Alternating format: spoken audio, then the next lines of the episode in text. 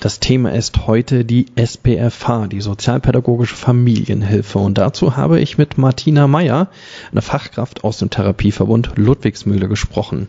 Wir reden generell darüber, was der Sinn und Zweck von sozialpädagogischer Familienhilfe ist, aber auch insbesondere, wie das suchtbelasteten Familien helfen kann.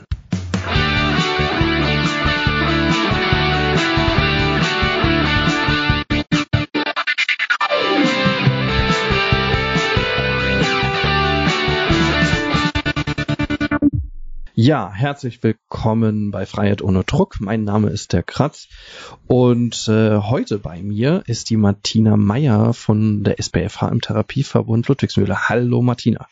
Hallo Dirk. Ja, wir haben ja in äh, einer der letzten Folgen mit Sandra gesprochen und die hat ja schon so eine Familiengeschichte erzählt, also dass sie da auch in verschiedenen Kontakten auch war mit dem Jugendamt etc. Und wir haben gedacht, ja, dann ähm, ist das eine gute Gelegenheit, auch mal über, also anschließend daran, auch mal über eine Hilfeleistung bei uns zu sprechen, die es eigentlich gar nicht so häufig auch in Deutschland gibt. Ähm, ja, vielleicht startest du einfach mal, Martina. Also, du arbeitest jetzt schon wie lange in der sozialpädagogischen Familienhilfe? Ja, erstmal freue ich mich voll hier zu sein, finde ich total gut. Ähm, ich bin jetzt fast acht Jahre in der SPFH mhm. hier im Therapieverbund tätig und war das erste Jahr auf ähm, Dreiviertelstelle, also nur 75 Prozent. Äh, das wurde dann aber ganz schnell mehr. Mhm. Und seit sechs Jahren, glaube ich, habe ich eine volle Stelle. Ja. Und ja, vielleicht für alle, die das zum ersten Mal hören, sozialpädagogische Familienhilfe für jede, jede Person, die so wahrscheinlich in der sozialen Arbeit mal studiert hat, gearbeitet hat, etc., die werden auch schon noch mal davon gehört haben, äh, weil es ja schon so eine, ja, eine Institution in der Kinder- und Jugendhilfe ist. Aber vielleicht für alle anderen, sag mal, was ist denn die sozialpädagogische Familienhilfe? Also sozialpädagogische Familienhilfe ist eine Hilfe für Kinder und Jugendliche und deren Familien. Ähm, das ist eine aufsuchende Arbeit, das heißt, ich gehe in die Familien rein. Und ganz wichtig ist erstmal ähm, festzustellen, wo der Hilfebedarf ist. Äh, entweder kommen Klienten auf uns zu und sagen, oh, wir bräuchten Unterstützung die verweisen wir dann auf die Jugendämter, weil die Finanzierung läuft übers Jugendamt. Mhm. Ähm, der Jugend, die Jugendämter sind dann im Grunde die Auftraggeber. Und für die sozialpädagogische Familienhilfe ist es wichtig, auch von dem Klienten einen Auftrag zu haben und zu gucken, wie bringt man das unter einen Hut. Ne? Also in erster Linie, wie, wie, wie läuft das ab? Also die, die, die, Jugendämter, die schreiben euch an oder rufen euch an und sagen, hier, hallo, wir hätten hier jemanden, genau. der bräuchte ganz dringend Unterstützung. Genau. Und dann sagen die, ja, das könnte passen, guckt euch das mal an. Genau. Und was schicken die dann vorbei? Oder dann gleich die Person vorbei? Oder ähm, wer kommt dann? Also meistens ist es dann so, dass man ein Erstgespräch führt in mhm. der Familie, damit sich die SPFH auch ein Bild davon machen kann, um wen das geht, wo der Hilfebedarf besteht. Äh, dann gibt's auch den Unterschied, also ob es ein reiner, ein ganz normaler SPFH-Auftrag ist oder aber ein Schutzauftrag. Also das erleben wir auch häufiger, dass unsere, dass wir einfach auch eine klare Kontrollfunktion haben. Mhm. Äh, das heißt, das Kindeswohl steht an erster Stelle. Es geht in erster Linie darum, das Kindeswohl zu sichern, wenn das klappt in der Familie. Mhm. Ja? Klappt nicht immer. ja. Ja. Und dann ist es auch unsere Aufgabe, für Alternativen zu suchen mhm. mit den Jugendämtern zusammen und da auch die Eltern mit an Bord zu nehmen. Mhm. Weil es bedeutet nicht, wenn ein Kind nicht in der Familie lebt, dass das dann keinen Kontakt mehr zu seiner Herkunftsfamilie haben kann, sondern es ist sehr häufig auch so, dass das Kind in einer anderen Pflegefamilie oder in einem Wohnheim oder in einem heilpädagogischen Wohnheim untergebracht wird, weil es da einfach mehr Unterstützung bekommt, die das Backup von den Eltern jedoch sehr wichtig ist. Mhm. Ne? Und das Besondere ist ja jetzt äh, in der SPFH jetzt bei, bei uns im, im Träger, ähm, dass äh, es um suchtbelastete Familien geht. Genau. Also andere eigentlich nicht. Nee. Also wüsste ich jetzt nicht, dass Nee. mal jemand sich ja zwischenschmuggelt, aber im Grunde ähm, ist es, äh, sind ähm, ja Familienwohnsuchtproblem besteht auf die Ja. eine oder andere Weise. Ähm, ja, dann, dann führt ihr ein Erstgespräch in der Familie Genau. äh, und dann seid ihr ja schon gleich ja mit, würde ich jetzt einfach mal so sagen, so mit mehreren AuftraggeberInnen Ja. vor Ort ähm, ja, verbunden. Ist denn das Jugendamt dann dabei? Bei, Ja. Ja, also das Mhm. Jugendamt sitzt da, dann Ja. die Family Mhm. plus Kids und allem drum und dran. Genau. Kind, kind und Kegel, ja, Genau. sozusagen. Und was macht ihr dann vor Ort? Ähm, also wir versuchen, ähm, den Hilfebedarf erstmal festzustellen. Gut ist, wenn die Familie oder die Klientinnen dann wirklich auch selber den Hilfebedarf erkennen. Mhm. Ne? Also wirklich sagen, okay, hier gibt's ein Problem, wir brauchen Hilfe. Manchmal ist es auch so, dass die, dass es erstmal Überzeugung braucht, dass das Jugendamt sagt, okay, wir wissen, sie wollen das nicht, aber wir ordnen das jetzt an, um des Kindeswohl zu sichern. Mhm. Und dann ist wirklich nochmal wichtiger, um ein Tür in die, äh, einen Fuß in die Tür zu kriegen, ähm, zu signalisieren, wir haben einen Kontrollauftrag, also das ist vom Jugendamt initiiert, aber was in den pa Familien passiert, wird von den Familien auch initiiert. Ja, Mhm. so wie die Sandra das eben ähm, beschrieben hat. Also es gibt die Möglichkeit, dass die Hilfe angenommen wird, ja, dass Kooperationsbereitschaft da ist oder entsteht. Also oft entsteht die auch so die ersten zwei, drei Monate. Mhm. Ich habe es häufig erlebt, dass es viel Widerstand gab erst und erst nach einer Weile ein Vertrauen gewachsen ist, dass die SBFH nicht kommt, um irgendwie ähm, irgendwas aus der Familie rauszunehmen, sondern halt wirklich was reinzubringen, was allen letztendlich gut tun kann. Ne? Mhm. Mhm. Ja. Und äh, wie sieht dann so der Alltag aus? Also dann hat man dieses Agreement oder man hat es auch nicht, aber Mhm. wie, wie sieht es denn aus, die konkrete Arbeit? Also die konkrete Arbeit ähm, sieht so aus, für mich ist die Grundlage immer erstmal so den Ist-Zustand so zu akzeptieren, wie er ist. Mhm. Ja. Sehr häufig ist es so, dass äh, wenn wir in die Familien reinkommen, dass dann, dass da viel Chaos ist, dass es wenige Familienrituale gibt, dass es keine klaren Alltagsstrukturen gibt, sehr häufig finanzielle Probleme und zwar wirklich e- existenzgefährdend auch. Ähm, also mh, der- das Aufgabenspektrum ist sehr groß. Ja, das hört sich so an. Und Ja. das Wichtigste zuerst. Ja. Also das Wichtigste zuerst und das Wichtigste für mich ist immer erstmal zu sagen, okay, ich sehe das. Ja. Ähm, sind Sie bereit, mir zum Beispiel einen Einblick in Ihre finanziellen Probleme zu geben? Mhm. Ja. Möchten Sie das oder sagen Sie, nö, möchte ich gar nicht. Mhm. Ja. Also wirklich abzustecken, welche Aufgabenbereiche ist die Familie bereit zu erarbeiten Mhm. und dann wirklich auch äh, Ziele zu definieren. Mhm. Und zwar ganz klar für einen gewissen Zeitpunkt. Die werden auch schriftlich festgehalten in einem Hilfeplangespräch und nach einem halben Jahr wird geschaut, welche Ziele wurden erreicht, welche sind noch im Prozess oder welche neuen sind aufgetaucht, weil Mhm. das ist halt auch sehr häufig, dass dann nach und nach mehr Bereitschaft durch die durch die äh, steigende Bereitschaft wird dann halt äh, deutlicher, wo noch Hilfe gebraucht Mhm. wird. Mhm. Ne? Jetzt komme ich mal von der Seite mit so einer bisschen fachlichen Frage. Es ist ja eine sozialpädagogische Familienhilfe, Mhm. also ein pädagogischer Auftrag. Wo drin liegen denn die pädagogischen Aufgaben? Also du, du musst ja vor Ort, ja, du hast einen Bildungsauftrag, also Ja. in, in einer gewissen, an bestimmten Ja. Stellen. Ne?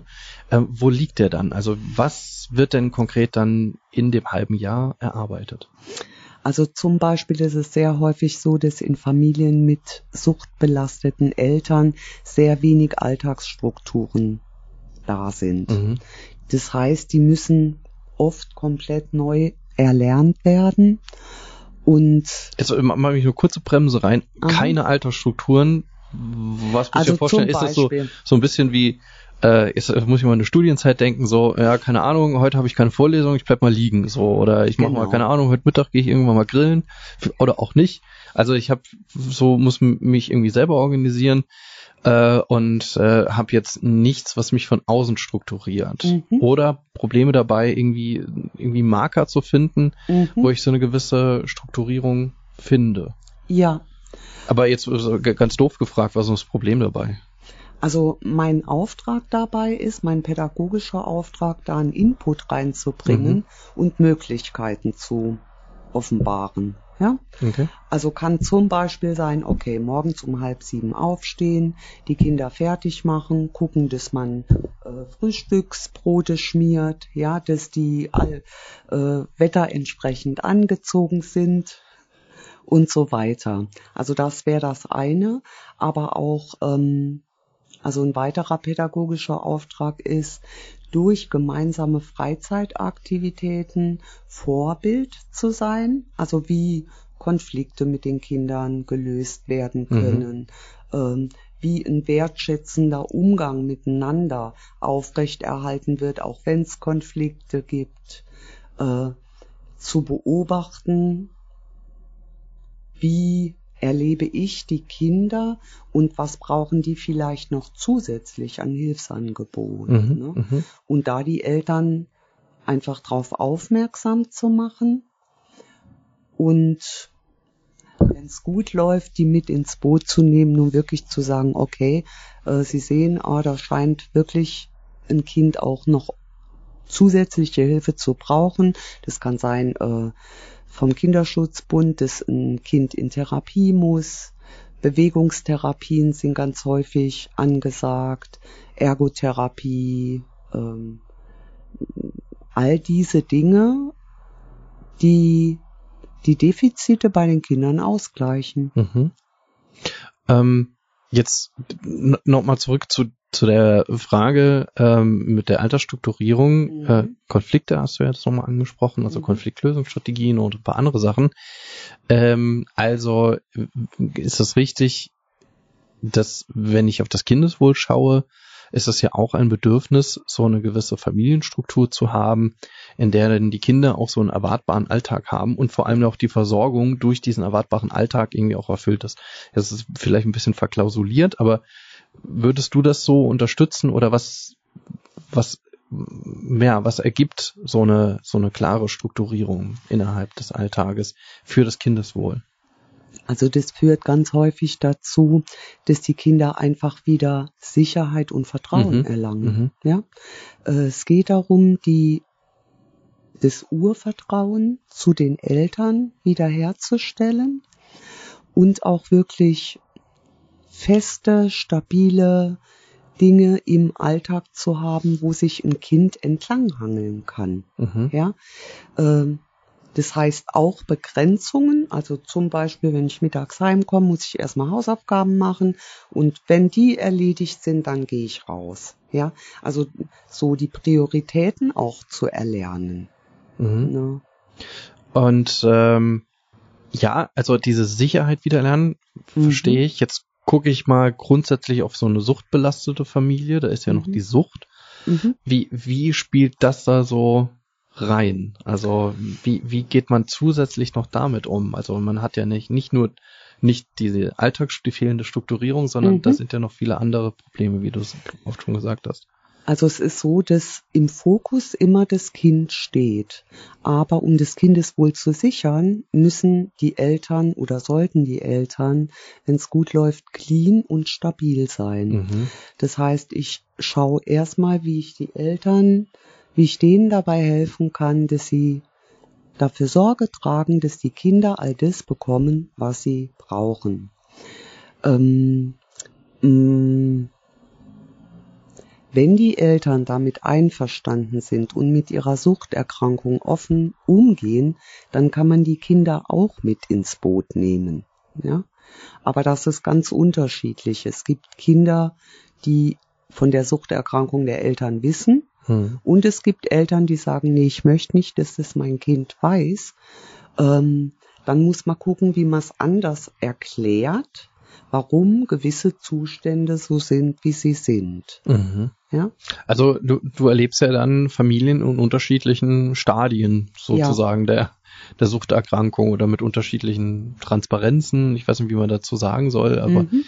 ähm, wo würdest du denn sagen, ähm, auch begleitend, was macht denn da am meisten Sinn? Also, äh, oder andersrum gefragt, ähm, wann ist es denn besonders schwer, also mit so einer Suchtsituation umzugehen? Also besonders schwer ist es, wenn ich den Auftrag vom Jugendamt bekomme und es keine, also sich keine Kooperationsbereitschaft entwickelt. Mhm. Also dann ist es tatsächlich so, wie ich das eben gehört habe, ähm, dass es also man kann das gut lange aufrecht erhalten oder na eine Zeit lang, dass man vorgibt, die Bedingungen zu erfüllen, aber früher oder später verrutscht das System und dann wird's wirklich auch offensichtlich. Mhm. Ähm, schwierig ist dann als Helfer wirklich das mitzukriegen und es auch klar zu kommunizieren, dass ohne Kooperationsbereitschaft der Eltern ein SPFH-Prozess nicht möglich ist. Mhm. Ne? Ja. Und ähm, also hast du das schon erlebt, dass du dass da so dir was vorgemacht wurde? Kann man ja und wie wie bist du dem Ganzen auf die Schläge gekommen? Ähm, also mit der Zeit merkt man einfach, ähm, wie Menschen Dinge vermeiden wollen. Mhm. Das kennt man selber auch. Ne? Also so unangenehme Situationen oder wo man genau weiß, äh, jetzt werde ich das gefragt und da bin ich mir selber nicht so ganz klar, was ich antworten soll. Ähm, also das sind oft, oft Situationen, die dann äh, relativ schnell offensichtlich sind. Das sieht so aus, zum Beispiel werden Termine häufig abgesagt unter Vorwänden von Krankheit oder Kinder sind krank. Ähm, es werden Absprachen nicht eingehalten. Ähm, und ein, eine Methode ist halt auch äh, regelmäßige Abgabe von Urinkontrollen, mhm, mhm. um halt die Abstinenz äh, transparent zu machen. Und wenn da keine Bereitschaft da ist, ist es meistens auch klar, warum nicht. Ne? Mhm, ne? Weil die Leute halt sich nicht in die Karten gucken lassen wollen und dann ist von dem Konsum auszugehen. Wie, wie weit geht denn diese, diese Abstinenzkontrolle? Ne? Äh, also wir sprechen ja von illegalen Substanzen ja. wahrscheinlich, ne? aber äh, zählt auch Alkohol dazu, Tabak oder was zählt das? Das ist ganz dazu? unterschiedlich. Mhm. Ähm, also da ist es auch so, dass wir als SPFH äh, nicht den Auftrag haben zu sagen, okay, wir setzen jetzt das Ziel einer kompletten Abstinenz, mhm. sondern wir versuchen mit Jugendamt und Klient rauszufinden, welchen Weg könnte es geben, das Kindeswohl zu sichern. Mhm. Wenn eine Abstinenzbereitschaft dazukommt, ist es super. Das ist eine gute Grundlage. Wenn die nicht da ist, dann ist unser Job auch für Vernetzung zu sorgen, zum Beispiel für Substitution, ja. Ähm, auch in Bezug auf Vernetzung von Psychiatern, weil ganz häufig sind auch psychische Probleme im Hintergrund, die medikamentös unterstützt werden können. Ja? Mhm.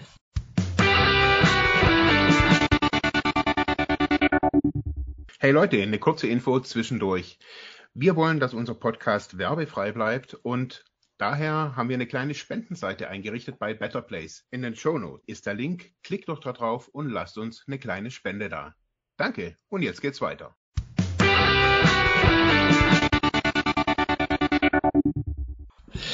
Ja, ähm, also schon mal hört sich an, ich glaube jetzt nur auch nicht nur ein bisschen, sondern wie eine sehr komplexe Arbeit einfach, mhm. ähm, die man irgendwie ja immer wieder austarieren muss, im Team wahrscheinlich dann noch reflektieren mhm. muss und gucken muss, wie man mit den einzelnen Fällen halt umgeht.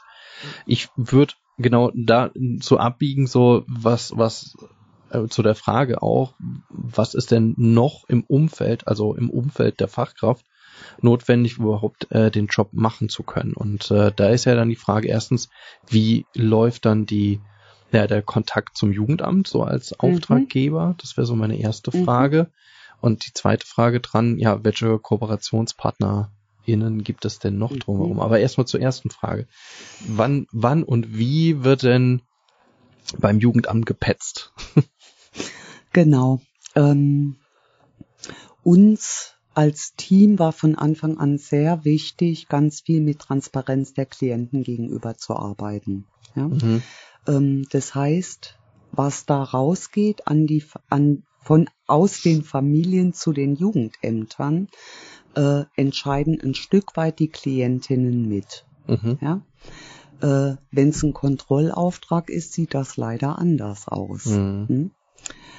Mir ist es lieber, wenn es in Kooperation geht aber manchmal geht es nicht mhm, anders. Mhm, ja? Äh, diese Gratwanderung immer wieder zu sagen, okay, ähm, das Jugendamt hat die und die Auflagen und erwart hat diese Erwartungen an sie, ähm, da halt wirklich dann auch zu kommunizieren, okay, das, das, die Vereinbarungen funktionieren oder die Vereinbarungen funktionieren nicht und müssen vielleicht verändert werden. Mhm. Ja, Manchmal ist es auch so, dass keine Zusammenarbeit möglich ist. Mhm. Ne? Und dann muss man einfach sagen, okay, das ist jetzt kein Fall mehr für genau. uns. Genau. Ja. Genau. Ähm, wie häufig kommt sowas vor, musst du sagen? Nicht so häufig. Mhm. Ja. Ähm, wir kommunizieren als Fachkraft sehr früh mit der Familie, wenn wir das Gefühl haben, hier stimmt was nicht. Mhm.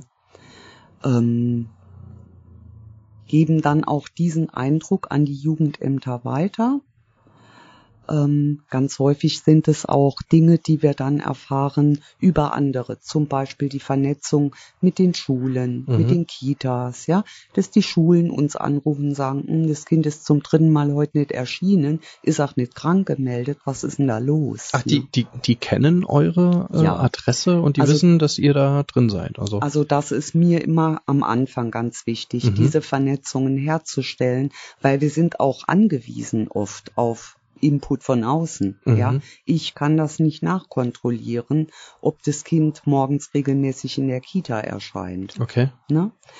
Äh, und, und dann, dann gehst du, also du, du klärst, in welcher Schule, äh, Kita etc. Genau. ist das Kind mhm. und dann schreibst du die an oder wie, wie läuft das? Meistens, also mh, am liebsten ist es mir eigentlich, wenn die Klientinnen sagen, okay, es steht eh ein Entwicklungsgespräch an und sie, ich nehme Sie mit, Frau Meier. Dann sieht man sich direkt persönlich, hat einen persönlichen Eindruck. Ich kann meine Karte da lassen, mhm. schildern, so für was ich in der Familie da bin. Mhm. Und wirklich auch immer wieder sagen, also das ist mir wichtig, die Eltern sind immer die ersten Ansprechpartner. Ja, mhm. aber wenn wenn das sehr schwierig ist, die Kommunikation mit den Eltern, dann komme ich ins Spiel. Mm, ja, dann bin ich als Background so. Das heißt, du versuchst schon sehr frühzeitig dann schon die Kontakte irgendwie gesichert haben dafür, wenn es irgendwie später ein bisschen schwierig genau. wird, dass man da so so ein Backup hat und auch schon einen Fuß in der Tür und ja. äh, zu den Institutionen auch nochmal. Ja. Und genau, das wäre ja die Frage nach den KooperationspartnerInnen. Also mhm. ähm, das ist schon mal ein spannender Einblick jetzt sind da Schulen, Kita etc., also das ganze Bildungssystem, klar, ja. dass da noch Kinder institutionell eingebunden sind. Ähm, wer gehört da noch dazu? Also ganz wichtig bei unserer SPFH ist die Drogenberatungsstelle, mhm. ganz klar. Äh, manchmal ist es ja so, dass wir Anfragen bekommen von Menschen, die noch nicht clean sind, mhm. also die noch komplett im Konsum leben. Und da halt wirklich dann auch die erste Vernetzung zur Drogenberatung herstellen. Ja, also wirklich sagen, okay, Sie können da hingehen und erstmal über Ihr Suchtproblem sprechen, äh, gucken, welche Hilfsangebote die für Sie bereit haben und dann zu entscheiden, welches nutze ich denn. Mhm. Ne? Äh, auch da bin ich immer ganz gern mit im Boot, denn gerade zu Anfang, wo es darum geht, die Anträge zu stellen oder wenn jemand noch nicht clean ist, da eine Kontinuität herzustellen, da braucht es einfach jemand von außen, der sagt, okay, Sie haben den Termin vergessen, ich habe ihn auf dem Schirm, wir gehen jetzt da zusammen hin. Mhm. Oder ich fahre Sie schnell, damit Sie weiterkommen da. Ne? Mhm. Ähm, ja. Mhm, Okay. Ja, ähm, das ist jetzt eigentlich schon eine ganze Menge. Ähm, du hast auch schon darüber gesprochen mit diesem doppelten Mandat, mit diesen verschiedenen. Ansprüchen. Doppelten Mandat muss man jetzt einführen. Äh, ja, äh, also man, man spricht ja in der sozialen Arbeit immer davon, äh, dass man einerseits ja eine Klientin, einen Klienten da hat, ne, um, um die Person, die man die sich irgendwie kümmern, kümmern soll, über die man einen Auftrag hat und auf der anderen Seite allerdings schon jemand, der irgendwie das Geld dafür bezahlt und der ebenfalls einen anderen Auftrag hat. Und wenn uns klar ist, ist es ja in der Jugendhilfe oder beim Jugendamt einfach so, dass einerseits dieser Kindeswohl-Auftrag äh, da ist, also Bewahrung des Kindeswohls und auf der anderen Seite aber will man ja auch der Familie irgendwie helfen, dass die aus ihrer Lage irgendwie rauskommt oder dass die am Ende selbstständig arbeiten kann. Ähm, was kannst du denn davon sagen? Kam es da mal zu mm, offensichtlichen Konflikten und wenn ja, wie, wie bist du damit umgegangen?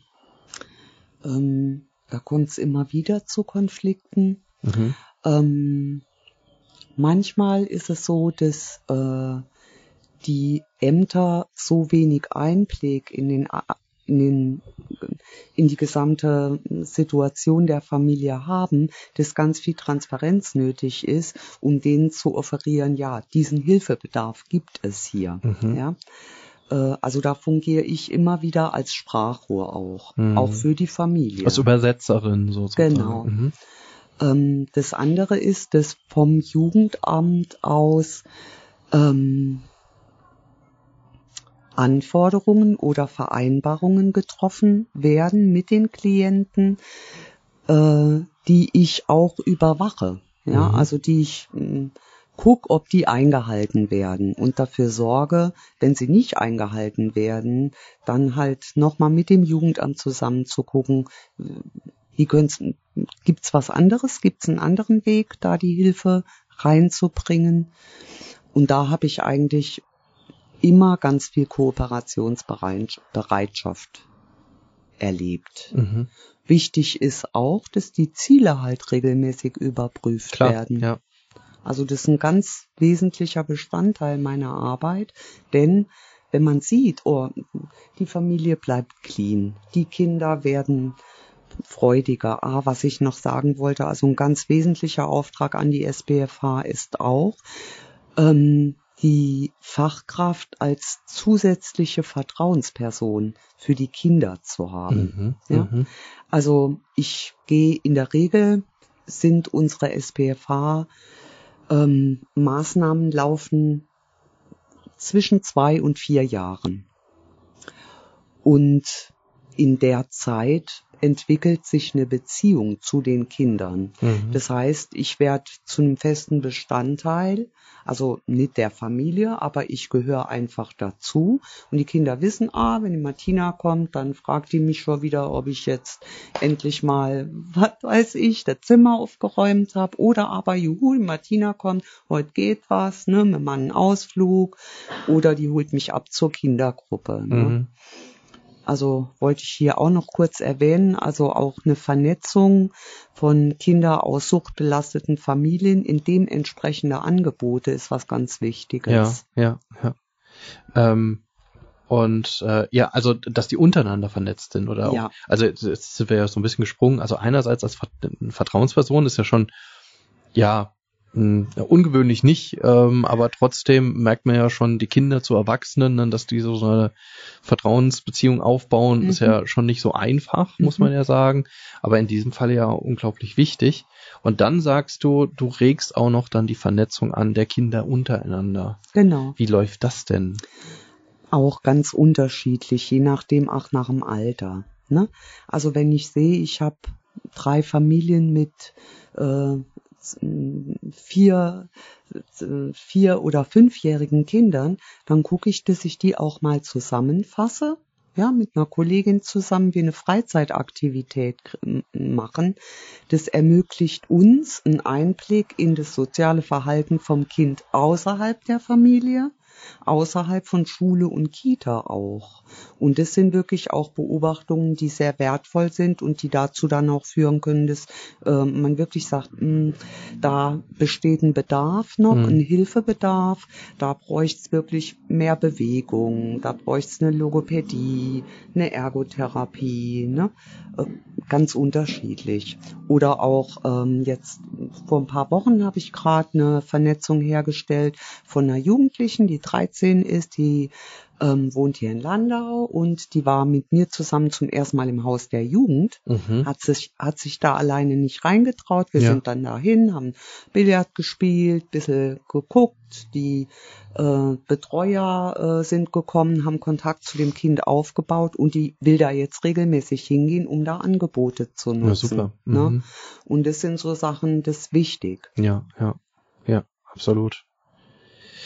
Ja, ähm, jetzt wenn du so über deine ganze Zeit, das ist schon eine ganze Zeit, dass du jetzt da arbeitest, mhm. äh, da hat sich ja auch noch mal viel getan. So, mhm. wenn wir jetzt mal den Blick noch mal ein bisschen weiten mhm. wollen. Ähm, Stichwort in den 2000ern kam ja sehr stark dieses äh, frühe Hilfethemen mhm. Thema auf, also bis in die 2010er hier reingezogen bis heute. Ähm, ähm, und aber auch die letzten Jahre, in denen du jetzt da tätig mhm. bist, jetzt mit suchtbelasteten Familien, ähm, was würdest du sagen, was hat sich da entwickelt? Wo geht die Reise hin? Und aber auch gleich die Frage dran gehängt, wo, wo bräuchte es mehr Unterstützung? Also wo, wo müsste sich die Hilfelandschaft entwickeln? Ähm, also was sich wirklich die letzten Jahre positiv verändert hat, ist, dass Familien ähm, mit einer Suchterkrankung wirklich mehr in die Gesellschaft reinkommen. Mhm. Also es ist immer wieder in den Medien, in den Social Medien Thema. Äh, meine Stigmatisierung war ja hier auch schon mal ein Thema. Also da, da ist was in Bewegung, habe ich das Gefühl. Mhm, mh. Und das finde ich sehr gut. Auch, dass es immer wieder ausgesprochen wird, dass Sucht keine Charakterschwäche ist, sondern eine Erkrankung, für die der Klient oder die Klientin aber die Verantwortung für die Genesung haben. Mhm. Die sind für die Erkrankung nicht verantwortlich, ja. Aber dafür, dass ein Kind ein gutes Leben führen kann, für diese Genesung, für diesen Genesungsprozess, sind die Eltern verantwortlich. Mhm, mh. ja. Und was sich noch verändert hat, ist, dass die Angebote wirklich zunehmen. Also ich weiß, als ich angefangen hatte, da war hier in der Suchtberatungsstelle gab es eine Kindergruppe. Mhm, mhm. ähm, daraufhin haben wir dann auch gesagt, oh, wir sehen da einen Riesenbedarf. Wir gründen eine, mhm. wir bieten das an. Ja, äh, das sind wirklich so Sachen. Ich meine, die Finanzierungsfrage ist immer noch nicht ja. ganz geklärt. Ja, trotz alledem gibt es uns seit einigen Jahren ja. und da ist noch mehr möglich und auch nötig, aus der Offen Öffentlichkeit. Das ist auch mit ein Grund, warum ich äh, diesen Podcast einfach unterstützen ja. will. Ne? Du, du, du meinst also die, die Kindergruppe, die ja auch aus der SPFH, Kinderhaus etc. ja gegründet genau. wurde, dann in Landau und äh, jetzt unter Corona natürlich ein bisschen Schwierigkeiten hatte. Äh, nicht nur ein mhm. bisschen, sondern einfach ja ausgesetzt war. Und ja. jetzt, es geht jetzt wieder los, ne? Was du damit sagen? Ja, wir sind seit März wieder regelmäßig dabei, haben es aber im Moment auf 14-tägig äh, getaktet, denn ähm, die Koordination ist sehr schwierig und wir müssen uns auch immer dran orientieren, welche Kinder wir haben. Und mhm. manchmal sind die Altersunterschiede Unterschiede so groß, schwierig, dass wir wirklich gucken müssen, wie kriegen wir es hin, alle unter einem. Ich meine, die sind ja bringen, auch, äh, ne? um das so, zu erläutern, also es sind ja alle in einer Gruppe, ne, mhm. so, und es, es gibt dann so ich glaube, anderthalb Stunden, zwei Stunden. Genau, anderthalb, Stunden. Anderthalb Stunden, ja. so ein gemeinsames Programm und genau. äh, die machen immer irgendwas zusammen. Aber ähm, ja, muss man natürlich gucken, dass das altersgerecht ist, ne? Und dann ist er für jemanden, der was ist so die Untergrenze von Alter? Sechs. Sechs, Jahre. Sechs Jahre und Mhm, Obergrenze? Sechs bis zwölf. Bis zwölf. Beziehungsweise 13. Ja, ja, muss man schon sagen, ne? Also sechs bis 13 Jahre, Genau. ne? da sind die ersten schon äh, irgendwo ähm, im, auf dem Gymnasium, Re- Realschule, whatever, ja, und die anderen sitzen gerade mal in der Grundschule rum. Genau. Äh, Das ist natürlich in diesen Jahren, äh, also in die- diesen Altersspannen schon ein massive Anspruch. Ja. Ähm, ja. Ähm, und ja, dann, ich meine, die, die Gruppe ist aus dem Bedarf heraus entstanden, soweit ich das Mhm. ja noch mitbekommen habe. Und Mhm. äh, vielleicht, wenn man das da lässt, also dass man ähm, ja einfach dieses Angebot mehr braucht. Es braucht da einfach mehr Gruppen, in denen äh, Kinder aus suchtbelasteten Familien unter sich sein können, in denen sie AnsprechpartnerInnen Mhm. finden, auch altersgerechte AnsprechpartnerInnen Mhm. untereinander. Und äh, so ein Unterstützungsnetzwerk eigentlich. Unbedingt. ja. Und da auch immer wieder die Kitas und Schulen sensibilisieren für. Also, dass die wirklich auch aufmerksam sind Mhm. und Dinge auch weitergeben. Wenn denen auffällt, hier ist eine totale Unregelmäßigkeit drin. Hier findet kein Kontakt zu den Eltern statt. Mhm. Oder ähm, was weiß ich, dass die wirklich dann auch aktiv werden. Ne? Oder sagen, oh, ich habe die Mutter gestern gesehen, die war irgendwie, die sah ganz seltsam aus und konnte sich nicht mehr richtig artikulieren. Aber Was können dann ErzieherInnen und, und LehrerInnen machen? Also zum Beispiel, also als erstes immer mal die Leute selber ansprechen. Ja. Ähm, wenn die Person noch in dieser Leugnung der Erkrankung Ich, ich habe ist, einfach schlecht geschlafen, so äh, Genau. viel zu los. Äh, ja, weiß auch nicht, was sie jetzt von mir wollen. Genau. Ähm, da halt schon signalisieren, also irgendwas stimmt hier nicht und Mhm. wir kriegen das mit und wir machen uns Sorgen. Mhm. Die, Brauchen sie nicht. die Möglichkeit gibt's immer, äh, sich ans Jugendamt zu wenden oder halt auch an den Träger, an den Suchthilfeträger, Mhm. der dann wirklich auch manchmal mit reingenommen wird. Und, ähm, wir haben das und das Kind, wir beobachten die und die Geschichten, was können wir machen? Mhm. Ne? Und da können wir dann auch schon sagen, okay, erstmal eine Hilfe zur Erziehungsantrag beim Jugendamt stellen, ne? äh, eine Meldung machen, ein gemeinsames Ja. Gespräch, ne? also Roundtables mit den Schulen, mit den Kitas, mit Nachsorge äh, gehört für mich dazu. Ja, und, und also ich meine, das, das leuchtet da eigentlich ein, eigentlich auch Weiterbildung für Fachkräfte, dass die Ja. äh, einfach, ja, weil, weil sie sind zentrale MultiplikatorInnen äh, für diese Fragestellung, weil ähm, die Kinder ähm, machen wahrscheinlich erstmal nichts, ja, sondern das, das wird ja verschwiegen. Und ähm, haben ja selber keine richtige Anbindung, keine richtige Lobby. Und äh, die Frage ist, wer macht denn dann, wer, wer wird denn dann aktiv, ne? Ja, bevor es dann irgendwie ganz schlimm wird. Genau. Und äh, da sagst du ja auch, ne, jetzt kann natürlich so eine Fachkraft oder so eine Lehrerin, die kann natürlich dann ähm, ja mal die betroffene Mutter, einen betroffenen Vater irgendwie ansprechen. Mhm. Ähm, Antwort wird dann je nach Phase dann wahrscheinlich eher so sein, nee, was mischen Sie sich hier ein? Ne? Das wird wahrscheinlich bei den meisten BürgerInnen so sein. Also Mhm. ne, wo man dann denkt, ja, jetzt komm mal, hör mal auf. Also du sollst hier in der Schule deinen Job machen und Mhm. nicht nicht bei uns in der Family. Mhm. Aber ähm, auf der anderen Seite ähm, braucht dann trotzdem diese Lehrkraft auch äh, ja selber so ein so ein Feedback. Äh, was mache ich dann irgendwie weiter? Mhm. Habe ich mich jetzt richtig verhalten, ist falsch verhalten? Was sind die nächsten Schritte, wenn sich das irgendwie nicht be äh, bessert? Ähm, ich sehe ja, dass das Kind irgendwie ähm, ebenfalls kein, kein Essen mit in die Schule bringt Mhm. oder sich irgendwie sonst irgendwie versorgt und ähm, einfach auch anders verhält. Mhm. Wobei es auch die stillen Kinder ja auch gibt, ne, die gar nicht auffallen, ne? überangepasst. Ja, die gibt's sehr häufig, ja. Ja, also, es Also ist gar da- nicht so einfach. Und genau aber darum wird's ja gehen. Genau. Jetzt, jetzt nickst du ganz viel, das hört jetzt niemand. Äh, aber äh, ja, gerne auch nochmal als, als äh, äh, dass du das so dazu nochmal ein Feedback gibst. Aber das wären ja genau die Bildungsinhalte, die man irgendwie klar machen muss an, an äh, Lehrpersonal, an ja pädagogisches Personal. Ähm, wie erkenne ich das denn und was mache ich? Ja, das ist ganz, ganz wichtig. Und wenn es gewünscht ist von den Eltern, bin ich da auch immer wieder gerne bereit, auch zu den Lehrkräften zu gehen, ganz eng mit den Schulsozialarbeitern zusammenzuarbeiten, wirklich zu sagen, okay, das und das und sind halt schon klare Anzeichen für Mhm. Drogenmissbrauch. Mhm. Ja. Ähm, jo. Genau.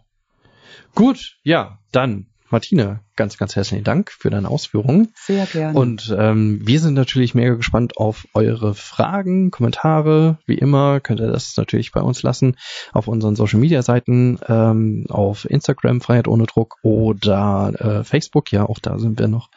Fragt sich doch wie lange, wahrscheinlich doch ein bisschen länger, keine Ahnung. Aber äh, ja, ihr könnt uns auch ganz klassisch äh, eine E-Mail schreiben, eine Brieftaube an äh, Freiheit ohne Druck at ludwigsmühle.de. Äh, und äh, hier nochmal die kleine Erinnerung, ihr könnt uns unterstützen, erstmal ganz äh, ja, ähm, unentgeltlich, wenn ihr uns bewertet auf äh, Spotify, auf äh, iTunes äh, beziehungsweise Apple Podcasts, also wo ihr uns immer findet, fünf Sterne da lassen, Kommentar da lassen, Bewertung.